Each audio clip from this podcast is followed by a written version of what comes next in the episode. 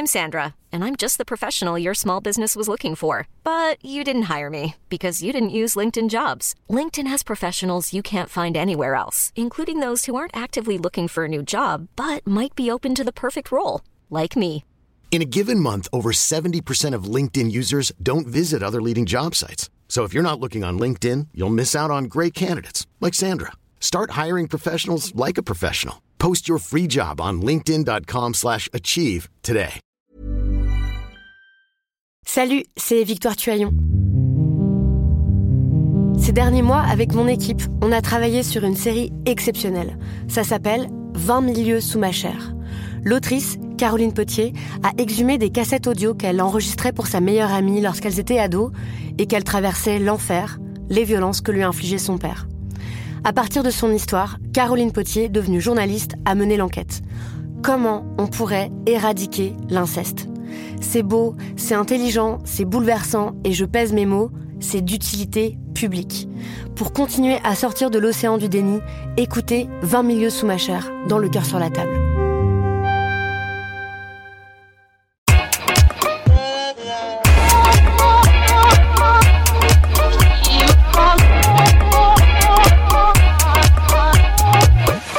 Bonjour Rokhaya.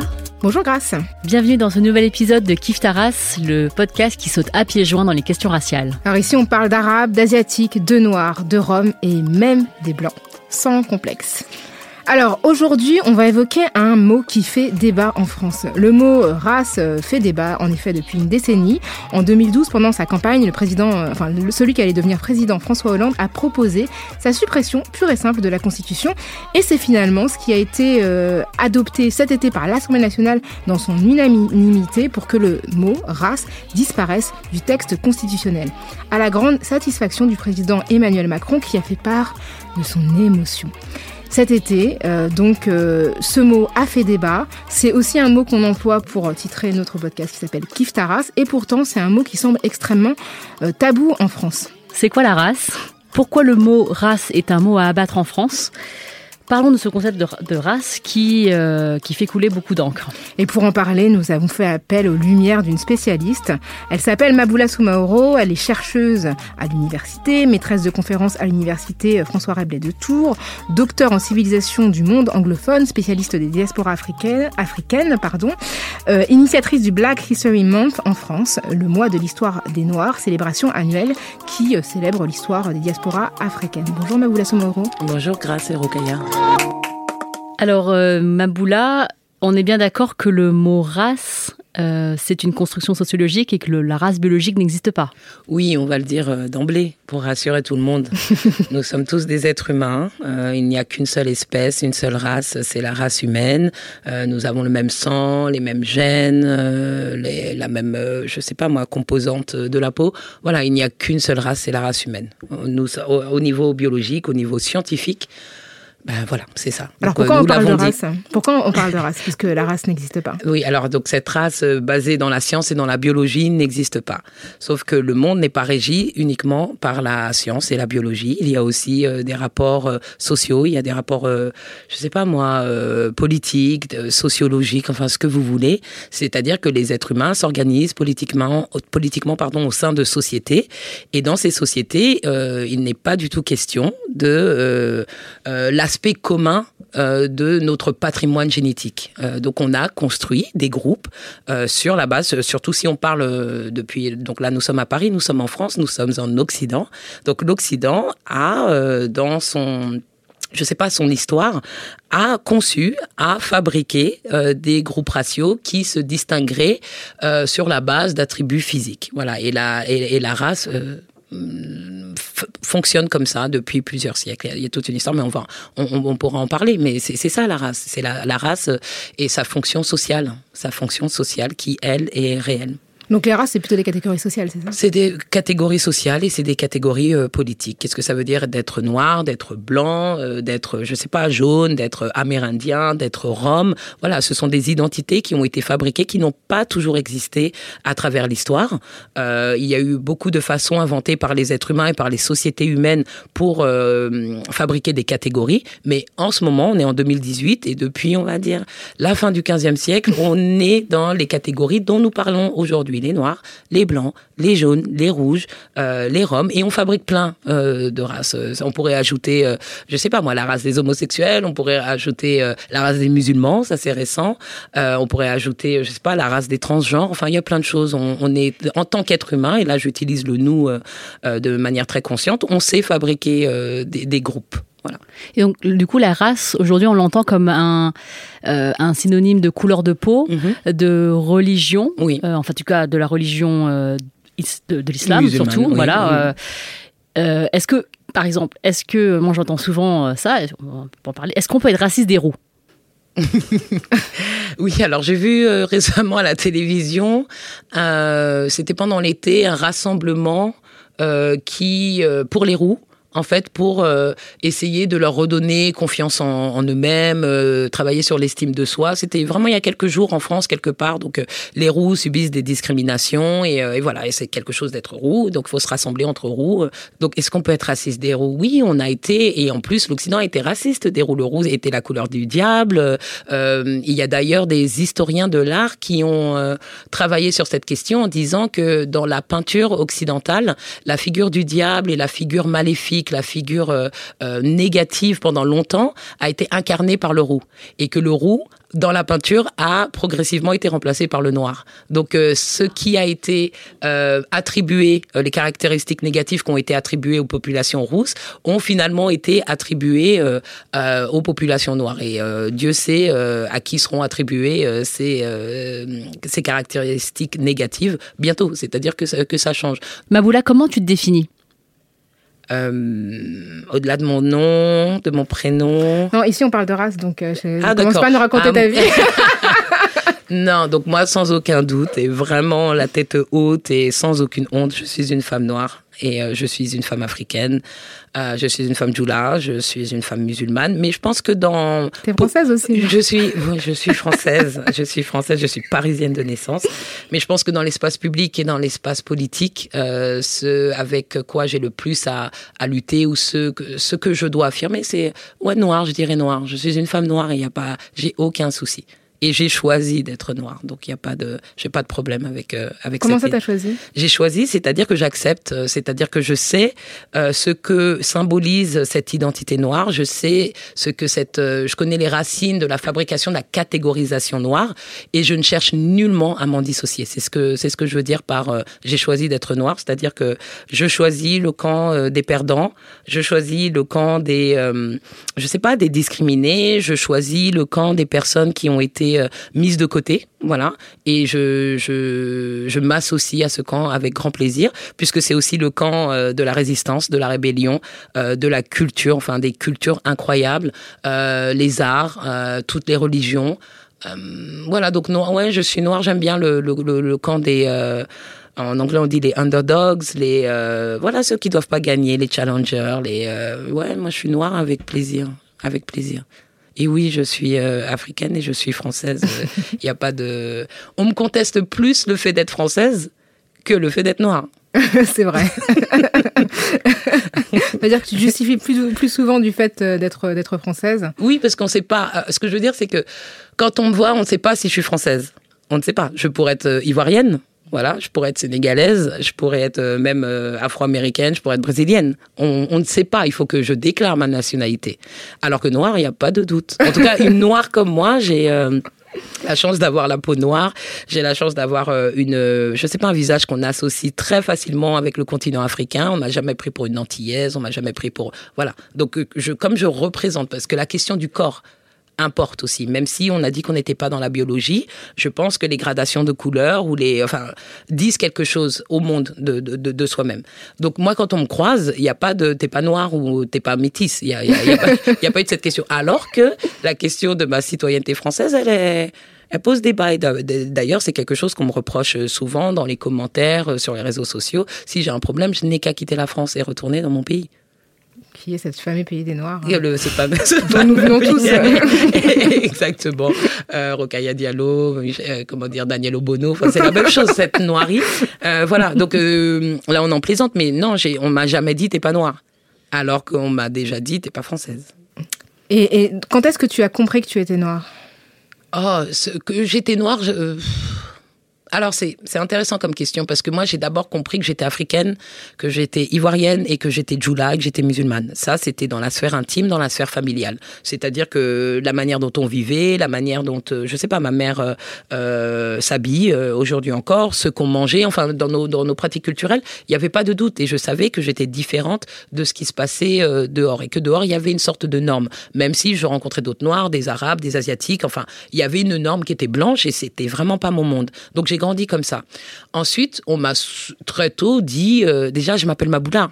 Je m'appelle Maboula Soumoro, donc moi je suis l'incarnation du bamboula. C'est-à-dire que bamboula, même si on se dit ouais c'est peut-être abusé, euh, bon c'est un, mot raciste, mais là j'ai quand même croisé une fille qui s'appelle Maboula, donc on n'était pas très loin de la vérité avec bamboula. tu vois, donc moi c'est vraiment c'est une histoire intime, mais que j'ai vécue comme ça. Moi j'étais l'incarnation du, du, sauvage. Donc je m'appelle Maboula, j'ai la tête que j'ai, le corps que j'ai. Donc très tôt j'ai entendu euh, ouais sale noir, euh, retourne dans ton pays. Ça c'était euh, vraiment tôt, je sais pas, 8 ans. Euh, ça, c'était tôt. Et euh, ensuite, cette prise de position euh, que j'évoquais tout à l'heure en disant, à un moment, j'ai décidé d'être noire, bah, c'est comme s'il y a un moment, j'ai décidé de ne pas avoir honte hein, de, tout ça, de, et puis de m'approprier tout ça, de ne pas avoir honte surtout, parce que quand j'étais petite, il y a eu de la honte. C'est-à-dire que je savais très bien que j'étais pas une vraie française, euh, j'étais pas blanche, il fallait se tenir euh, d'une euh, d'une certaine façon, les habitudes, la culture de ma famille, ça ça a pu me faire honte et ça, j'ai honte d'en avoir eu honte aujourd'hui. Voilà, vraiment ça c'est une de mes grandes hontes. on mange à la main, je sais pas, la nourriture sent de telle façon, enfin voilà, c'est il fallait se tenir bien. Aujourd'hui, vraiment, je pense que les États-Unis ont fait beaucoup. Avant les États-Unis, il y a eu quand même le retour en, Côte d'Ivoire. Je, suis allée en Côte d'Ivoire à un moment puisque j'y avais pas été pendant pendant mon enfance. Et ça, c'est des choses qui m'ont remise euh, les euh, qui m'ont remis pardon les, les, idées en place. C'est-à-dire que ouais, je, suis noire et il n'y a pas de problème. Et j'embrasse tout ça. Il y a, pas de, y en a plus. Mais je pense que la confiance, elle est venue quand même de la formation euh, universitaire que j'ai reçue aux États-Unis et la vie que j'ai menée là-bas, où il y avait vraiment cette cette fierté, une fierté que j'avais déjà connue dans ma communauté euh, djoula ou euh, comment dire africaine où les gens euh, étaient là. Enfin, ma mère elle avait honte de rien. On vit comme ça on est comme les djoula c'est une c'est un groupe ethnique en de, fait, de Côte d'Ivoire. de l'Ouest. Ouais voilà. Euh, djoula les bambara, voilà. Euh, donc pour moi mes oncles mes tantes ma mère il n'y avait pas de honte hein, il y en a jamais eu moi peut-être ce dont j'ai ce dont j'ai pu souffrir c'est l'invisibilité c'est-à-dire que moi je suis pas 100% djoula parce que je suis née à Paris et que j'ai grandi en, en banlieue parisienne et euh, et, après, il y a eu cette, euh, je sais pas moi, l'assurance des Afro-Américains qui nous a tous fait euh, rêver. Les Noirs cool, les Noirs évolués, les Noirs pas africains, les, Noirs civilisés, les Blacks, voilà. Et, et puis, donc, le fait d'habiter là-bas, de rencontrer aussi toute cette diaspora africaine dans les Amériques, et là, je dis les Amériques parce qu'il y avait les États-Unis, mais aussi la Caraïbe, et, et le fait que j'ai étudié toute cette histoire, c'est ça qui m'a qui m'a donné confiance. Et tu t'es spécialisée dans le monde anglophone, du coup. Alors, est-ce que tu peux nous dire par rapport à, la race, hum. est-ce que la race, c'est un truc d'américain? Parce qu'on a l'impression en France que euh, le racisme n'existe pas en France. La race surtout. La race n'existe pas en France. Et c'est aux États-Unis qu'on en parle de, le plus et de manière complètement décomplexée. Qu'est-ce que tu peux nous dire là-dessus euh, Parce qu'il y, y, a toute une théorie, il y a toute une tradition intellectuelle, il y a, il y a, il y a des siècles de réflexion sur, euh, sur cette catégorisation, sur la fabrication, euh, la race, mais euh, surtout aussi le fait d'être noir. Alors on ne sait pas en France, on n'a même pas les mots. Est-ce qu'on va dire la négritude? Est-ce qu'on va dire la noirceur On va dire les blacks. Voilà. Je répète, mais... Donc aux États-Unis, il y a eu quand même ce cette, cette entreprise de réfléchir à la question, de publier sur la question, de, parler, de théoriser, de lutter politiquement sur cette question.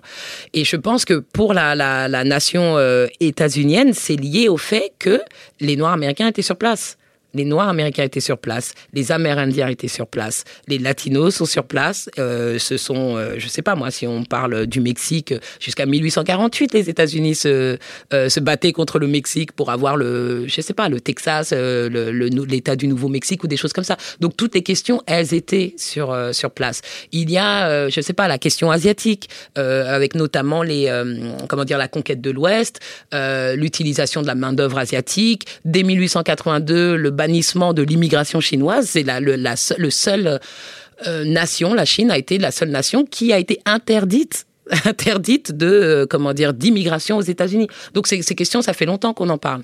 En France, en vérité, ça fait longtemps qu'on en parle aussi, mais on en parle euh, par le biais de cette notion des outre-mer tout ce qui s'est passé s'est passé outre-mer. Tout ce qui s'est passé s'est passé dans l'océan Indien, dans l'océan Pacifique, dans l'océan Atlantique. Et euh, la, la, France hexagonale aurait été euh, comme épargnée. Elle a été épargnée alors qu'elle a voté des lois. Elle a euh, des lois qui ont été appliquées plus ou moins bien dans ces outre-mer.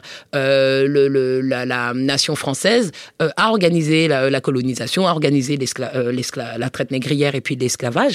Donc on a, on a quand même une, une sorte de fossé entre les territoires éloignés et, euh, et l'Hexagone. Ne pas dire la métropole, mais et l'Hexagone. Et l'Hexagone avait en tout cas une très grande conscience politique de ce qui se passait dans les Outre-mer. Peut-être que notre problème aujourd'hui, c'est la conscience de, tout un chacun, la conscience nationale, la conscience du peuple euh, sur ces questions. Et pourtant, je pense que dans un lieu, dans des lieux tels que l'Algérie ou des lieux tels que l'Indochine, avec euh, les, les, drames que ça a pu euh, causer, des pertes vraiment brutales que ça a pu causer pour la France, on était dans ces questions. On sait très bien qu'on a perdu l'Indochine, on sait très bien qu'on a perdu l'Algérie, et l'Algérie notamment en tant que colonie d'installation c'est-à-dire que c'était pas seulement une colonie qui était exploitée, il y avait des populations qui se trouvaient sur place. Donc la question c'est qui est rentré en France en 1962 et quelle était la couleur, quelle était la race des personnes qui sont rentrées en France en 1962. Voilà. Donc, Donc là on sait bien euh, qu'il y avait des blancs, qu'il y avait des noirs et qu'on utilisait même euh, dans le jargon juridique euh, la catégorie des musulmans, par exemple, pour parler des Algériens. Voilà. Et la, question de, je sais pas moi, la question de l'Indochine, c'est la même chose. Dien Bien Phu, ben voilà, on sait contre qui on a on a, per, on, a perdu. Et je pense que la question de la des, des phénotypes, la question des corps, bien sûr qu'elle se pose, mais on a du mal euh, à l'accepter depuis l'Hexagone. Alors il y a deux choses que tu dis. La première, c'est que euh, par rapport aux États-Unis, la confrontation avec les questions raciales était immédiate du mmh. fait de la, de la, construction du territoire où effectivement il y avait des interactions euh, vraiment Au directes. Voilà, c'est ça. Donc oui. on ne pouvait pas nier la question de la race puisqu'elle était là. Oui. Alors qu'en France, l'Hexagone n'étant pas euh, peuplé largement de personnes issues mmh. des colonies ou des anciennes colonies, eh ben on a pu vivre dans l'illusion que la question raciale c'était pas une question française. Exactement. Même si on savait au moment où ça, ça arrivait, par exemple, l'esclavage étant interdit sur le territoire hexagonal, il y a eu plusieurs euh, procès euh, d'esclaves qui avaient accompagné, euh, qui avaient accompagné leur maître en voyage ou en vacances dans l'hexagone et qui, une fois arrivés l'hexagone, saisissaient les tribunaux pour demander leur liberté. Ça, on le sait, ça a été jugé, il y a des archives, on le sait. On, on, les a vus, enfin, ces personnes, ces corps-là étaient, étaient dans la France hexagonale et on savait qui était noir, qui était blanc, qui était libre, qui n'était pas libre, qui était esclave et qui n'était pas esclave. Donc je pense qu'il y, y, a quand même une sorte d'organisation euh, de l'amnésie qui... Euh, euh, qui pose problème puisque euh, tous ces cas de figure ont, ont, existé. Donc bien sûr que ces populations dont je parle n'étaient pas euh, présentes de manière euh, massive, comme tu viens de le dire, sur le territoire hexagonal, mais en tout cas, ils ont, ces populations ont eu parfois affaire, non seulement elles ont eu affaire aux populations, mais elles ont eu affaire aux institutions aux institutions, institutions. Donc cette amnésie, pour moi, elle est, elle est vraiment, euh, je sais pas, de, plus en plus, euh, je pense à la notion de mauvaise foi, en fait, pour utiliser, pour, euh, pour parler de ces questions-là. C'est de la mauvaise foi, de la mauvaise foi. Et, et depuis la fin des guerres de colonisation, mmh. du coup depuis grosso modo les années 70, la présence des personnes qui sont issues, issues de ces territoires qui ont été colonisés elle est bien visible de plus en plus en France. Oui. Qu'est-ce qui explique du coup la réticence euh, de, de, la construction du mot race en France depuis, bah, du coup, maintenant presque euh, 40 ans? Est-ce que, parce que là, là quand je, quand je t'écoute parler du modèle américain, c'est que ça, ok, ça fait longtemps, mais toi tu en parles comme étant quelque chose de tu vois une pensée qui, qui est structurée Parce que qui avance. Juste... et pourquoi est-ce que ici on rejette autant ce modèle anglo-saxon? C'est qu'aujourd'hui on, on, entend encore en 2018 dire nous on veut pas du, du melting pot américain on veut pas euh, de leur modèle de ce modèle là, de, par rapport à la race. Euh, nous en France on est différent on est, on est universaliste on ne voit pas les couleurs. Euh, c'est la République c'est une valeur de la République. On entend des gens de vraiment très importants. fondamentalement eh oui. anti-républicain de parler de la race. Fondamentalement. voilà. I'm Sandra, and I'm just the professional your small business was looking for. But you didn't hire me because you didn't use LinkedIn jobs. LinkedIn has professionals you can't find anywhere else, including those who aren't actively looking for a new job but might be open to the perfect role, like me. In a given month, over 70% of LinkedIn users don't visit other leading job sites. So if you're not looking on LinkedIn, you'll miss out on great candidates like Sandra. Start hiring professionals like a professional. Post your free job on linkedin.com slash achieve today.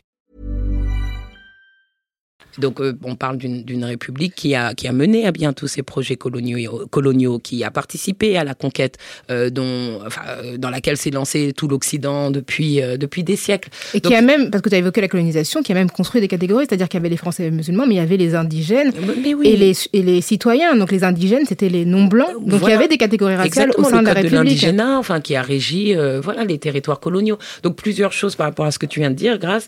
Déjà, aux États-Unis, là, l'année prochaine, je le place, euh, en, 2019, on va fêter euh, l'arrivée des premiers esclaves. Alors, il y en a qui, qui disaient que c'était euh, voilà, les travailleurs engagés. En tout cas, ils sont arrivés en 1619 et c'est là, c'est de là que tout part. il va y avoir énormément d'événements autour de, de, de, cet anniversaire, ce triste anniversaire, enfin, je sais pas. En tout cas, ce moment historique où, où la question raciale s'est posée de, de plein fouet dans ce qui allait devenir les États-Unis. 1619, on était encore dans l'Empire britannique. Mais en France, au-delà de ce qui se passe depuis 40 ans, quand on prend euh, des tirailleurs sénégalais ou quand on utilise des troupes coloniales, qu'elles soient issues d'Afrique ou d'Asie ou de euh, euh, et je pense à la première et à la deuxième guerre mondiale, c'est bien avant les 40 ans que tu mentionnes. Quand on, élabore la figure du tirailleur sympathique qui va devenir Banania, on expose euh, ce corps-là. On expose cette, cette race-là et elle sert à faire quelque chose, à, attirer la sympathie des foules. On voit ces, euh, même si on veut les cacher parfois, mais on voit ces, hum, ces soldats libérer la France. On, voit, je sais pas, le général de Gaulle qui, euh, suite à la, comment dire, à la conférence de Brazzaville, lève des, troupes africaines du nord et du, et du sud. On le sait, ça qui a libéré la France Enfin, quelle était l'armée, quelle était la force de l'armée française après la défaite de 1940 Qui est-ce qui a libéré la France si ce n'est les troupes coloniales? Et, la, et, bien sûr la résistance. Mais ça, on le sait, enfin, c'est, c'est tangible. Donc ensuite, euh, donc on est dans une, dans une première phase de ces questions. Donc je parlais des, des deux guerres euh, mondiales, par exemple, où là on a euh, quand même cette main d'œuvre docile, coloniale. On va demander aux Sénégalais notamment de lever des troupes, d'aller convaincre tout le monde de participer à l'effort de guerre. Mais là, je pense que depuis ces 40 dernières années, on est dans un autre moment. On est dans un moment euh, post-colonial et on est surtout, euh, depuis, on va dire, les années 70, de manière plus massive en tout cas, euh, dans cette euh, nouvelle configuration de la citoyenneté française. On parle plus de personnes qui essayent d'obtenir l'égalité dans, euh, le giron de la France, c'est-à-dire qu'on est des coloniaux, on veut sortir du code de l'indigénat, on veut avoir plus de représentation à l'Assemblée nationale et patati patata, qu'est-ce qui va se passer, euh, je sais pas, au Vietnam, qu'est-ce qui va se passer au Mali, enfin au Soudan, qu'est-ce qui va se passer dans, dans, dans, dans ces endroits-là. On est en train de parler depuis la France et pour certains en tant que Français, pour la grande majorité en tant que Français. Et c'est là qu'on on, arrive à ce discours, euh, euh, justement, nous, nous sommes universalistes, c'est la République, vous, ces nouveaux Français, ces Français problématiques, comme par hasard, ces Français qui ne sont pas blancs, eux posent problème. Mais moi, j'insiste sur le fait qu'on parle de la, citoyenneté. C'est une autre, c'est c'est vraiment un autre angle d'approche. C'est une question fondamentalement différente. On peut essayer de, je sais pas moi, de réhabiliter la négritude, par exemple, dont tout le monde euh, se fichait euh, dans les années 30. Euh, il y avait, je sais pas moi, les sœurs Nardal, il y avait Césaire, il y avait Sangor. En 2008, on a offert des, funérailles nationales à Aimé Césaire que personne ne connaissait, si ce n'était les Antillais. Euh, tu, vois ce que je veux dire? Donc on essaye de euh, réécrire une sorte de roman national qui est toujours écrit. Il n'y a pas de roman national véritable. Chaque nation s'imagine, chaque nation euh, se fantasme, chaque nation, euh, comment dire, euh, met en avant des idéaux qu'elle est censée respecter plus, plus, ou moins. Donc là, je pense que la question qui se pose, c'est la réécriture du roman national. Mais essayer de débattre de ce point sur la seule question de la vérité, euh, c'est encore une fois, c'est pas juste. Euh, c'est encore une fois une manifestation de la mauvaise foi, puisque de toute façon, le roman, les romans nationaux sont toujours faux.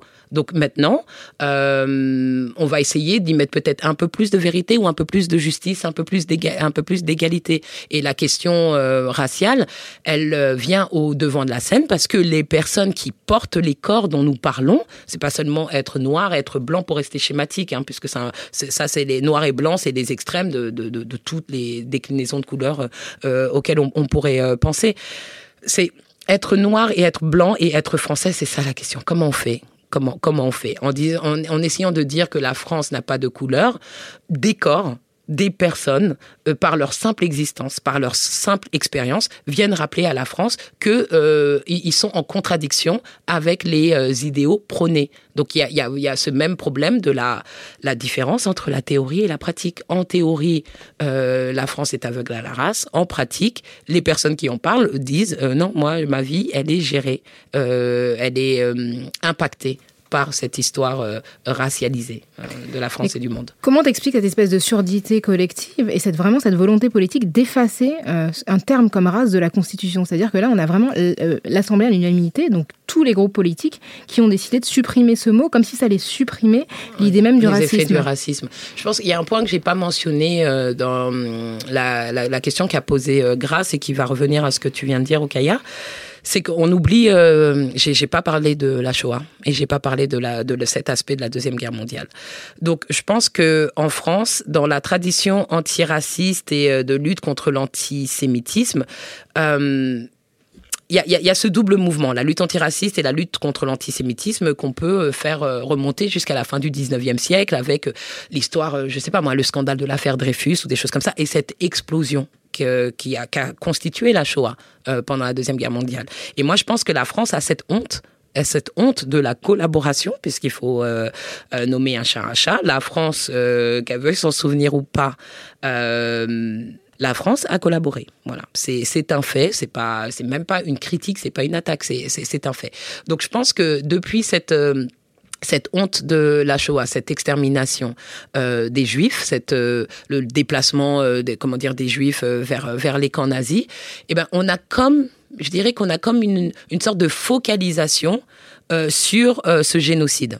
Et je pense que dans la lutte antiraciste, même si on avait eu des prémices euh, depuis la fin du 19e siècle, mais, mais presque exclusivement sur la question de l'antisémitisme, j'ai l'impression que la Deuxième Guerre mondiale et le génocide euh, des Juifs, on pourrait aussi euh, parler du génocide des populations roms euh, à, la, même époque. Mais en tout cas, cette focalisation sur le génocide juif fait que la lutte antiraciste, l'an zéro de la lutte antiraciste, commencerait à la Deuxième Guerre mondiale. Et là, je pense que ça pose un problème historique majeur pour d'autres populations qui ont été victimes de ce racisme par le biais de l'esclavagisme et par le biais du colonialisme bien avant la Deuxième Guerre mondiale. Et là, je pense que c'est ça qui oppose les différentes mouvances, euh, les différentes mouvances de, la lutte antiraciste en France. C'est-à-dire à partir de quand on compte? Si on prend par exemple une notion juridique telle que crime contre l'humanité, la notion de crime contre l'humanité, elle, vient de Nuremberg. Enfin, c'est après euh, le génocide de la Deuxième Guerre mondiale.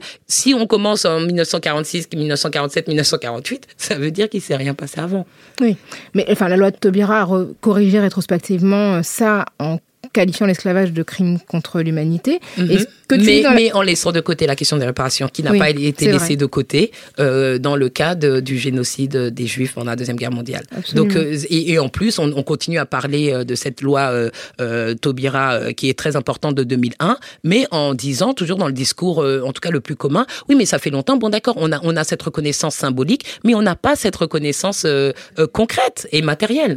Mais sur la Shoah, je veux, je veux te poser une question moi, ce que je trouve, euh, moi, ce que, le, dans, le, rejet que je vois dans la notion de race, il est aussi lié à cette honte par rapport à la Shoah, parce que effectivement, euh, la, la, seule fois où on a recensé euh, des, la population française sur des critères raciaux, même si là on est vraiment dans l'idée de la race fabriquée, ouais. c'était pour les exterminer. Donc c'était vraiment pour les stigmatiser avec une étoile, les déporter, Exactement. les exterminer. Donc du coup, l'idée qu'on a en France de la race, c'est une idée oppressive avec un gouvernement qui peut mobiliser des données pour tuer des gens. Bien sûr. Et la première fois qu'on a, qu'on a recensé la population juive, enfin on les a comptés, de déclarations à la préfecture, enfin, ce qui mm -hmm. permettait, euh, je sais pas, moi, quand on, on pense à la, la, rafle du Veldiv, elle est aussi très, très connue, elle est aussi très, très blessante euh, pour la France et pour la communauté juive, parce que c'est les autorités françaises qui l'ont fait, c'est pas les autorités euh, juives qui ont mené à bien cette, cette opération. Mais cette catégorisation, peut-être qu'elle fait mal parce que c'est passé en France hexagonale quid des catégorisations qui avaient lieu dans les Outre-mer dont nous avons parlé tout à l'heure? Et depuis longtemps.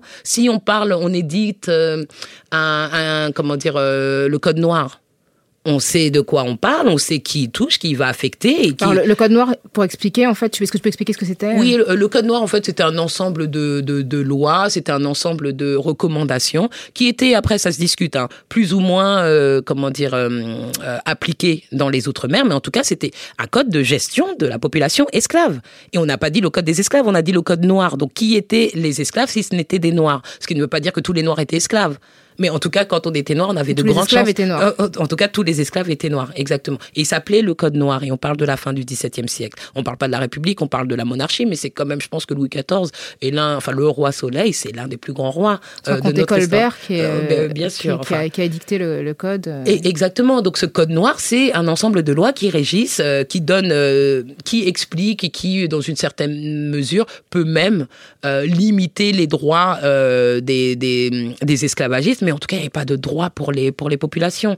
Euh, le, Code noir, en fait, il a une spécificité particulière. Il y a très peu de nations qui ont... Euh, euh, comment dire, qui ont passé, qui ont codifié d'un point de vue national leur, la, gestion des esclaves. Il y a quelques, il y a quelques lois espagnoles, par exemple. Aux États-Unis, c'était dans l'Empire britannique avant, c'était assez local. Il y a, par exemple, les lois de la Barbade qui ont été exportées, je sais pas, Antigua et après en Virginie, des choses. Mais la France, c'est l'État qui a fait ça. C'est l'État qui a fait ça. Et le nom du code, c'est le code noir. C'est donc je et là on, parle de la fin du XVIIe siècle. Du coup, euh, l'histoire de la France fait que penser la race, c'est quelque chose euh, qui n'est pas euh, souhaitable et du coup aujourd'hui, ça nous empêche d'utiliser des, outils modernes qui existent ailleurs je pense notamment aux statistiques ethniques, à l'affirmative action, mhm. et qui du coup sont, on, se les interdit en France. Qu'est-ce que toi tu penses de quels sont les outils aujourd'hui à notre disposition du coup pour euh, euh, on supprime la race de la Constitution, on supprime, enfin on n'a pas d'outils pour euh, penser la race. Qu'est-ce qu'on fait pour, pour pour avancer? Alors plusieurs choses. déjà avec cet effacement de, du mot race de, de, la Constitution, il faut rappeler qu'il a été remplacé par euh, le mot sexe. Qui est... Sexe et pas genre. Oui, sexe et pas genre en plus. Mais mm. donc, c'est-à-dire que on peut, on va peut-être se lancer euh, dans une réflexion sur le genre qui peut-être un jour va nous amener à la race et peut-être un jour peut-être à l'intersectionnalité alors qu'on sait enfin qu'il y a des choses qui sont écrites et qui ont été euh, produites sur, sur ce sujet enfin cette victoire enfin l'insertion du mot sexe pourrait constituer pour certains, une sorte de victoire pour le féminisme. Enfin, c'est, mais le féminisme, euh, Qu'est-ce que c'est que ces approches vraiment individuelles, très anciennes Donc voilà, une femme c'est une femme et ça sous-entend que c'est une femme blanche. Et comment on fait si on est une femme qui est pas blanche? Pour moi, je trouve ça tellement rétrograde. Enfin voilà, c'est, juste quelque chose que je voulais dire par rapport à, l'effacement. Mais je pense que les, les outils existent. Les outils existent dans les luttes qui ont été menées. Les outils existent dans ce qui a été produit intellectuellement, artistiquement. Sauf qu'on n'en a rien à faire et que c'est méconnu.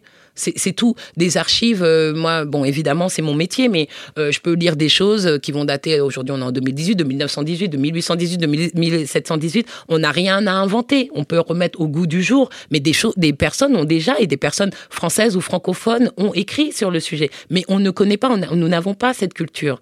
Euh, donc je, pense que les outils, après, qui, qui soient plus politiques, c'est-à-dire les statistiques ou les... oui, voilà, l'affirmative action, comme on l'a fait, comme ça a existé, comme ça existe, pardon, aux États-Unis, c'est là. Mais encore une fois, tout dépend de la volonté euh, des, pouvoirs publics de prendre à corps cette question. Et la volonté des pouvoirs publics de prendre à, corps cette question, elle va aussi passer par euh, par la représentation même des pouvoirs publics. C'est-à-dire que qui est aux commandes et que en France, on aime bien dire euh, par exemple, je suis investi, euh, comment dire, dans la lutte contre les discriminations, dans la lutte euh, euh, contre le racisme, et je suis un homme blanc, et ça ne pose de problème à, personne. On peut créer la fondation, je sais pas moi, pour c'est quoi la fondation pour l'islam? Pour l'islam de, France. pour l'islam de France, et, mettre un non musulman à sa, comment dire, à, sa tête. On peut annoncer la fondation pour, je crois, la mémoire de l'esclavage, et mettre Jean-Marc Ayrault à sa tête. je, je, je, je sais pas. Enfin, il y a un moment, il y a un déni pathologique, dangereux. Euh, qui pose problème et qui pose notamment des problèmes de sécurité à la France. Je pense que la, la, la, la question de la paix sociale, euh, de manière flagrante, euh, je sais pas, enfin nous tue, voilà, c'est tout. En fait, c'est la, paix d'une certaine catégorie de la population. Exact, et de moins en moins, puisque même cette certaine catégorie de la population est de plus en plus visée, ciblée. Euh, euh lors, je sais pas si on parle des attentats récemment. Enfin, c'est des questions qui nous coûtent cher. Je, je comprends pas le, je ne comprends pas le l'aveuglement qui nous coûte à tous, puisque même dans les attentats que je viens de, mentionner, nous mourrons tous. Euh, on peut se cacher derrière l'islam et en disant que il y a euh, y a des musulmans qui sont morts euh, pendant ces attentats. Voilà, euh, c'est la population française dans son ensemble. Si on a des attentats, euh, je sais pas moi, donc à Charlie Hebdo, euh, à Hyper euh, Cacher, qu'il y a une une, une policière martiniquaise, je crois, vraiment issue de la Martinique. Si on a le Bataclan, si on a le Stade de France en Seine-Saint-Denis, faut m'expliquer comment seule une frange de la population qui serait blanche, athée ou chrétienne euh, pourrait uniquement être tué. On, meurt, on meurt tous dans ces endroits-là. Une dernière question rapidement avant de terminer. Il y a un mot qui fait débat aussi, qui est un dérivé de race, qui est ce mot de racisé, donc qui désigne dans, le, dans les appellations collectives, enfin voilà populaires, les groupes non blancs en fait, les mhm. gens d'origine asiatique, noire, arabe ou rome. Qu'est-ce que tu penses de ce mot? Mais moi, j'en pense rien du tout parce que déjà, c'est un mot que je n'utilisais pas moi, mais ça, c'est à cause de ma formation angliciste. Moi, j'ai tendance à, à, dire, euh, à parler de population racialisée. Mais ça, c'est juste une question de traduction. Maintenant, des personnes en France, des, des chercheurs basés vraiment en France ont utilisé racisé, euh, pourquoi pas? Mais cette question de la racialisation ou de la racisation touche tout le monde. Pour moi, je comprends le terme racisé comme être défavorablement racialisé. D'accord? Parce que tout le monde est racialisé. C'est-à-dire qu'on peut pas avoir de noir sans avoir de blanc. Euh, il y a des roms, il y a des asiatiques, il y a de, enfin tout ce que vous voulez. Ce sont tout le monde a une, comme, tout le monde a été fabriqué. Et ensuite, tout le monde a été fabriqué de manière positive ou négative. Donc moi, je comprends le terme racisé comme les personnes qui sont racialisées de manière défavorable. Voilà. Donc les mais blancs sont aussi racialisés. Mais bien sûr, tout le monde, c'est pas, c'est pas. Mais à leur avantage. À leur avantage, c'est tout. Et, c'est de ça dont il faut discuter, c'est-à-dire euh, de discuter de manière honnête euh, et de manière ouverte. Euh, toutes ces catégories existent. On peut pas parler. Enfin, c'est bienvenu, c'est heureux que actuellement on parle de plus en plus de la blanchité, puisque c'était la, la catégorie invisible, la, la, la universelle, la, universelle, la neutre, neutre. Enfin voilà, mais tout le monde existe, tout le monde a été fabriqué. Donc maintenant qu'on a tous été fabriqués comme ça, il faut qu'on se mette à tous à déconstruire et à, et à se hum, débarrasser euh, de toutes ces catégories qui nous pèsent tous, qui nous pèsent tous, parce que même s'il il y a, euh, je sais pas, ah, il y a des avantages, il y a des privilèges sur le dos de qui Sur le, enfin voilà, la, la, la, blanchité aussi, c'est dangereux, c'est très dangereux.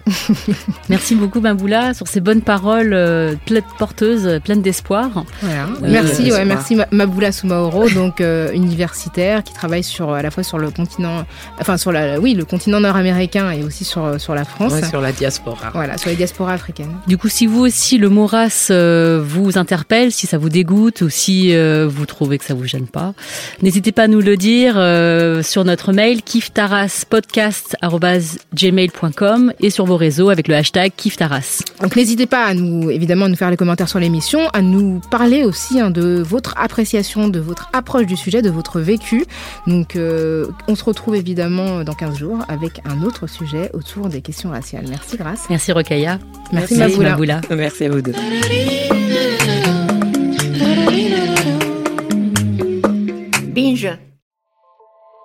Salut, c'est Sinamir du podcast L'Affaire. En 2016, je suis monté sur un bateau de sauvetage en Méditerranée et ce que j'y ai vu n'a pas changé. En tout, depuis 10 ans, on compte même près de 30 000 morts sur cette mer. Alors, dans le naufrage, notre nouvelle enquête, j'ai voulu raconter un cas concret. Comment 130 personnes sont mortes en 2021 à la frontière de l'Europe, malgré des dizaines d'appels de détresse. Qui n'a pas pu les sauver Pourquoi? Qui étaient ces disparus Et surtout, comment on en est arrivé à ne plus parler de 130 personnes qui meurent le même jour sur un bateau au milieu de la Méditerranée. Le naufrage, c'est la nouvelle série du podcast L'affaire de Paradiso Média. Une enquête que vous pouvez retrouver gratuitement chaque semaine à partir du 27 mars 2024 sur toutes les applications de podcast.